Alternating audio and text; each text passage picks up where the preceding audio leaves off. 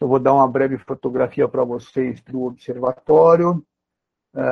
Estou é, vinculado ao departamento de contabilidade, como eu disse a vocês.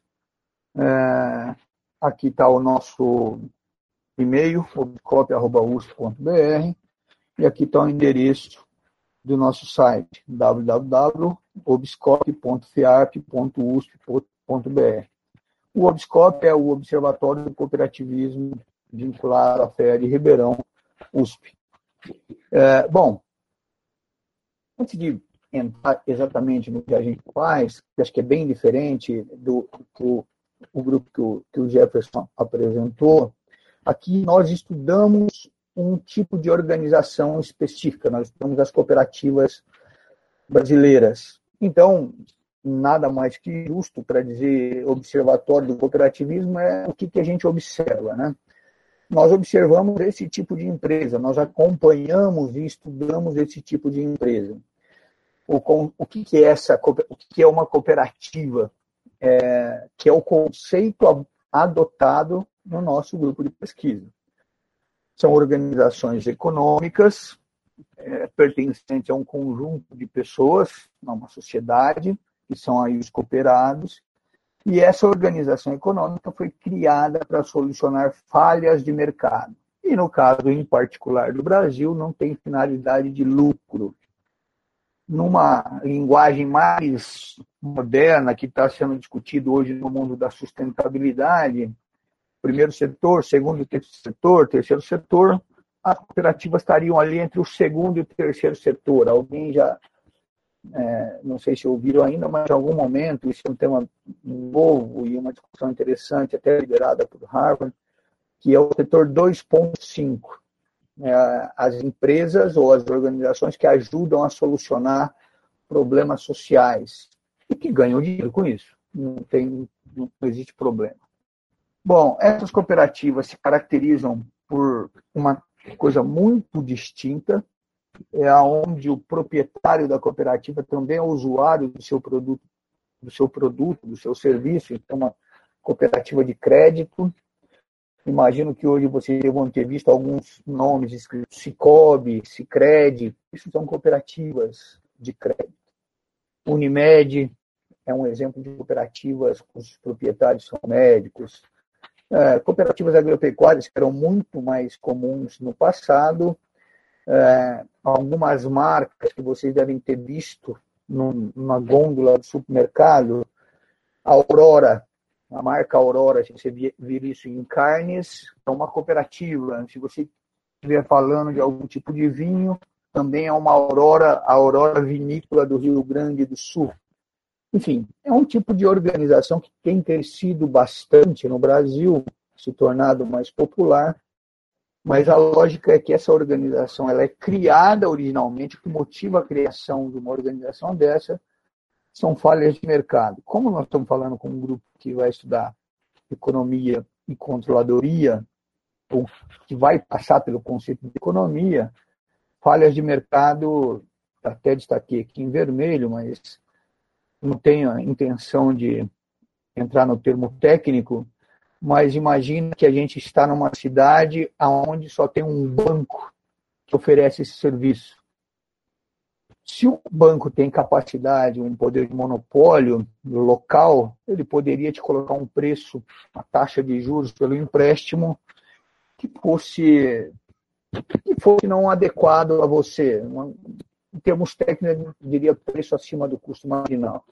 Mas, enfim, é, é um, um produto que é, você não teria tanta condição de acessá-lo, porque aquele preço estaria acima, ele estaria lesando, inclusive, o mercado, mas aí, dentro dessa falha, existiria a possibilidade de que um grupo de pessoas se organizasse e criasse uma cooperativa de crédito e que aí teria um, uma contraposição de, de poder para poder melhorar a condição naquela, naquele município, naquela, naquele local. Um outro ponto bem interessante que o direito é, de voto nessas cooperativas é um homem um voto, independente da quantidade de, de capital que você tenha, do volume que você tem de recursos, é um homem um voto. Então todo não, a figura abre aspas, do acionista, é, como se todos fossem iguais no processo de controle da organização.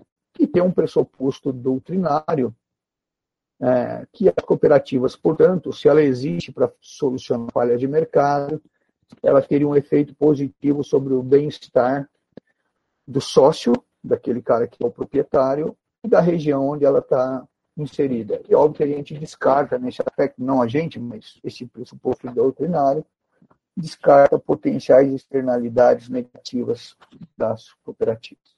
Bom, tendo um pouquinho desse visão de cooperativas, olha só, essas organizações, se a gente pegar base 1994, que é o ano que a gente tem uma estabilidade monetária, taxa de juros, a nossa economia começa a ficar, se torna estável, com a ideia do, do real, embora você, acho que aqui a maioria não, não pegou essa época anterior, mas enfim. O fato é que a gente teve um número de organizações desse tipo criadas ao longo do tempo, mas isso também vem reduzindo, reduzindo ao longo do tempo. Quer dizer, o ápice é 2014, isso tem a ver com crises econômicas. É, tomara que esse gráfico signifique que nós estamos cada vez mais buscando uma estabilidade econômica e, portanto, menos falha de mercado e, portanto, menos interesse em criar essas cooperativas. Se esse caminho está sendo verdade, mas o, o ponto-chave é que essas cooperativas estão diminuindo em número de quantidades, unidades, aqui no caso, nós estamos colocando principalmente o número de matrizes, que é essa linha vermelha. Então, o número de, uni, de matrizes sendo criado, o número de cooperativas sendo criado, está reduzindo. Mas, em contrapartida, essas cooperativas estão crescendo, porque o número de unidades filiais expande de forma contínua. E aí, para olhar o que está acontecendo, o que está provocando essas mortes, o que está provocando esse crescimento, a gente estuda. E a gente estuda sempre tendo um foco de horizonte. Aqui eu coloquei 2030, obviamente, mas é um foco de futuro. Porque a gente, enquanto se propõe a ser um hub de conhecimento, de promover o conhecimento, de buscar o conhecimento, a gente olha para o futuro e tenta sempre responder o, o que nos norteia a fazer as pesquisas, as análises, é, qual o futuro do, das cooperativas e qual a cooperativa do futuro, se esse negócio vai ser diferente e como vai ser diferente até lá. Para fazer isso, e aí o observatório se propôs a se colocar numa posição intermediária do que é feito dentro da universidade em termos de formação de capital humano e geração de conhecimento e o mundo real das cooperativas. O mundo real vinculado a especificamente dois tipos de cooperativas. Cooperativas que atuam na agropecuária, aqui estão as cooperativas de produção da economia solidária, agricultura familiar, as cooperativas mais tradicionais e a atividade bancária, então cooperativas de crédito aqui. Mas o que, que a gente se propõe enquanto observatório? Fazer um link dos problemas reais com o que a gente deveria pensar em, em termos de melhor informação do capital humano e de conhecimento sobre essas organizações. Então, o observatório faz pesquisa, mas ele não quer ser uma pesquisa naquele formato muito antigo que era do professor Pardal. Ficava dentro do laboratório sem conhecer o que estava acontecendo na prática.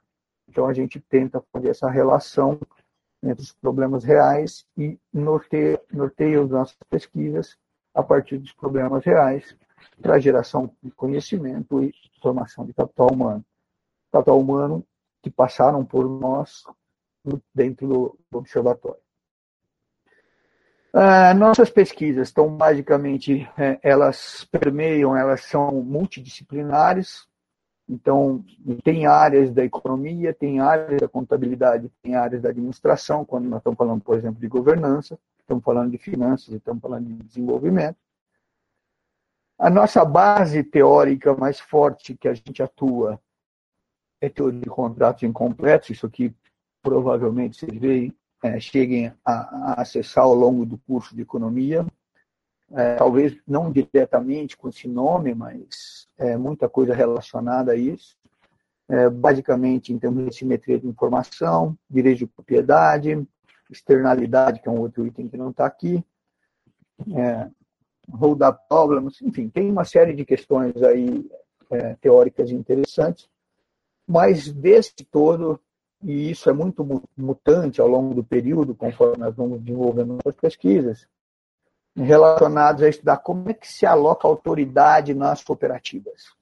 Como que um grupo de proprietários, e por que esse grupo de proprietários delega parte da sua autoridade de tomar decisão para quem está fazendo a administração dessa cooperativa.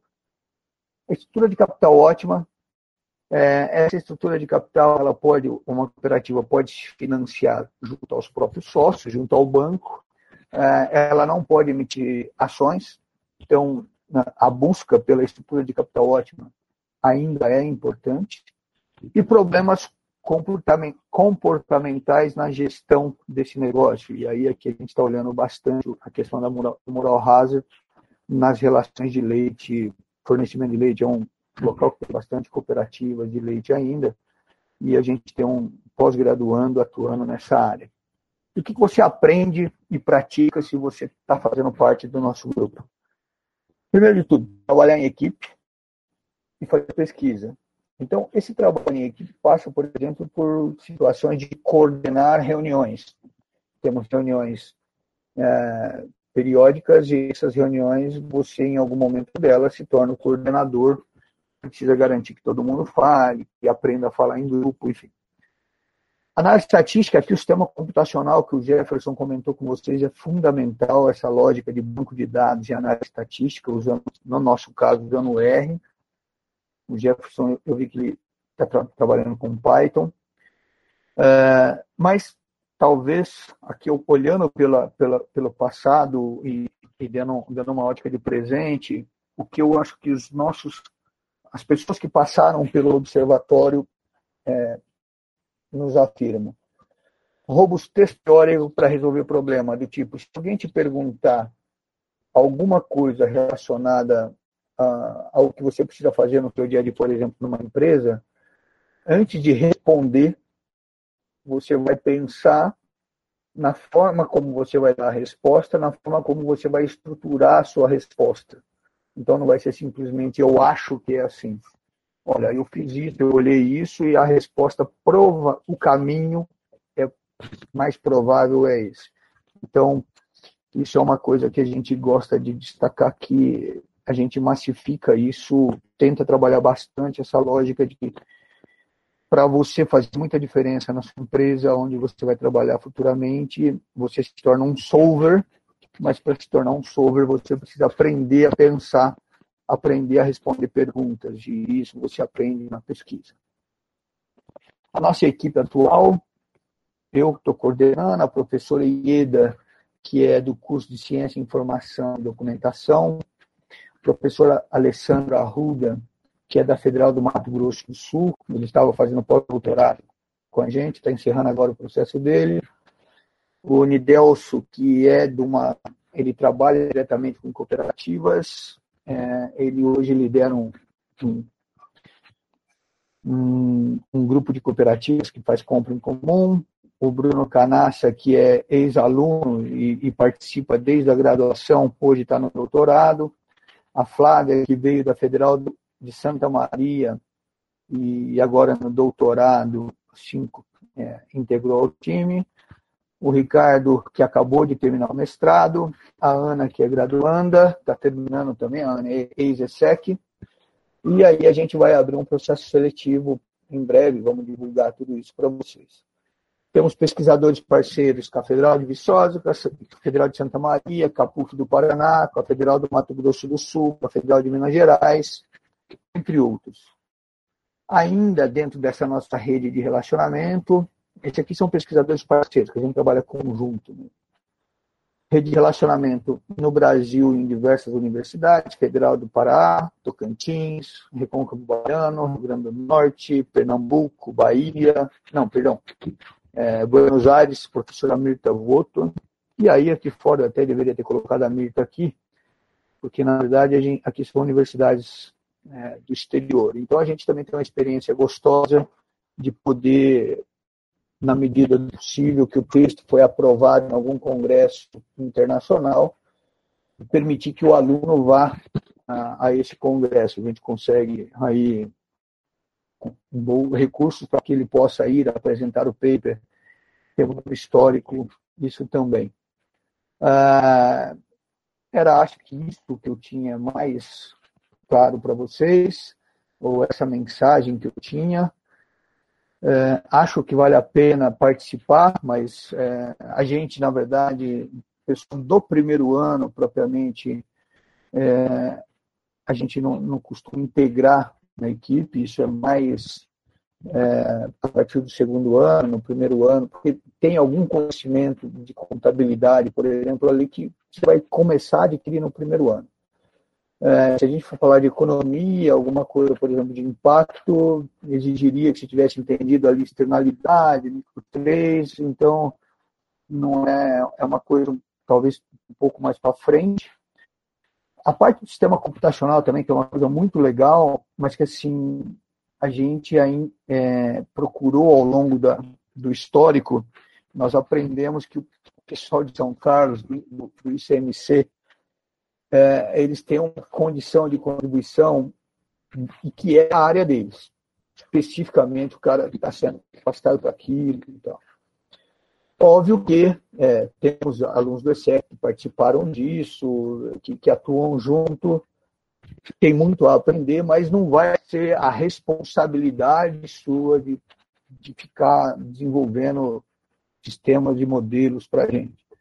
Mas quando você vai trabalhar com uma carga grande de banco de dados, é, e hoje a gente está com um banco de dados grande de cooperativas, é, aí tem técnicas que a, o sistema computacional é imprescindível. E aí esse conhecimento mais teórico é fundamental, porque aí você senta junto com um cara das, do sistema de computação e aí essas coisas vão fluir de uma forma bem mais rápida. Bom, gente, era essas informações, eu fico à disposição, o e-mail, o site está à disposição de vocês. Agradeço e mais uma vez recomendo, aproveitem essa fase na universidade. Ela é única e vai te fazer muito diferente do que você entrou. Este é mais um conteúdo produzido pela Faculdade de Economia, Administração e Contabilidade de Ribeirão Preto, a FEARP USP. Veja todos os nossos conteúdos em vídeo em nosso canal do YouTube ou acesse o site media.fearp.usp.br para acompanhar também nosso podcast.